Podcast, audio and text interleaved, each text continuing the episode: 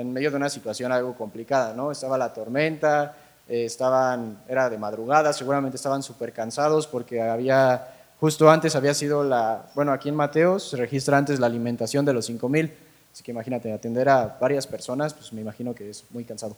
Este, ah, gracias. Eh, entonces, cuando, cuando están cansados, cuando están en medio de la tormenta, llenos de temor porque se van a hundir, eh, ven a Jesús caminar y obviamente es algo totalmente sobrenatural, no es como que veas a alguien caminar a diario sobre el agua.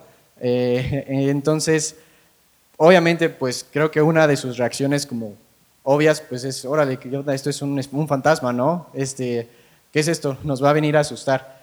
Y quiero que me acompañen también, por favor, rápido a Salmo 37, versículos 7, 8 y 11. Lo voy a leer rápido. Dice, Salmo 37, 7, 8 y 11.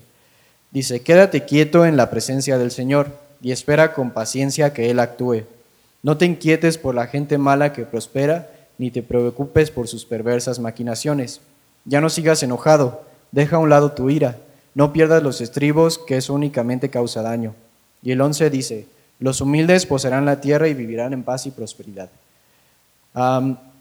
entonces, Creo que la quietud en medio de la tormenta también es una situación algo contradictoria.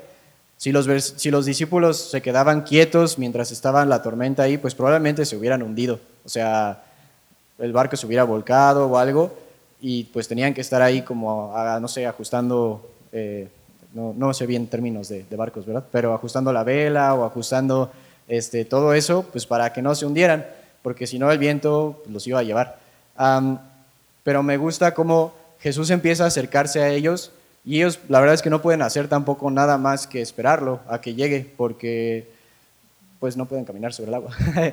Eh, solo fue una situación como extraordinaria, ¿no? Entonces puede parecer eso ilógico. Eh, Jesús comenzó a acercarse a ellos y ellos ah, pudieron esperarlo, ya que eh, cuando él llegara a la barca, aquí se registra, la tormenta pararía y, fue lo que pasó, ¿no? Cuando él se subió al barco, se calmó todo. Eh, en, su misericordia y amor, Jesús les dijo que no temieran e invitó a Pedro a caminar hacia él. A veces podemos ver al Señor como un fantasma en medio de nuestras tormentas. Podemos pensar que Él no está por ahí o que simplemente nuestras oraciones como que lo traspasan y no son escuchadas, ¿no? Como los discípulos al principio puede ser como, ay, es un fantasma, viene a molestarme más de lo que ya estoy. Eh, pero no es así. Dios nos dice en este salmo, quédate quieto y en paz. Eh, las tormentas en tu mente o en tu alrededor van a ser calmadas por aquel capaz de caminar tranquilamente en medio de ellas y capaz de hacerte caminar a ti en medio también, siempre y cuando Él sea tu paz y aquel en, quien tienes puesta fijamente la mirada. No necesitas enfocarte en nada más.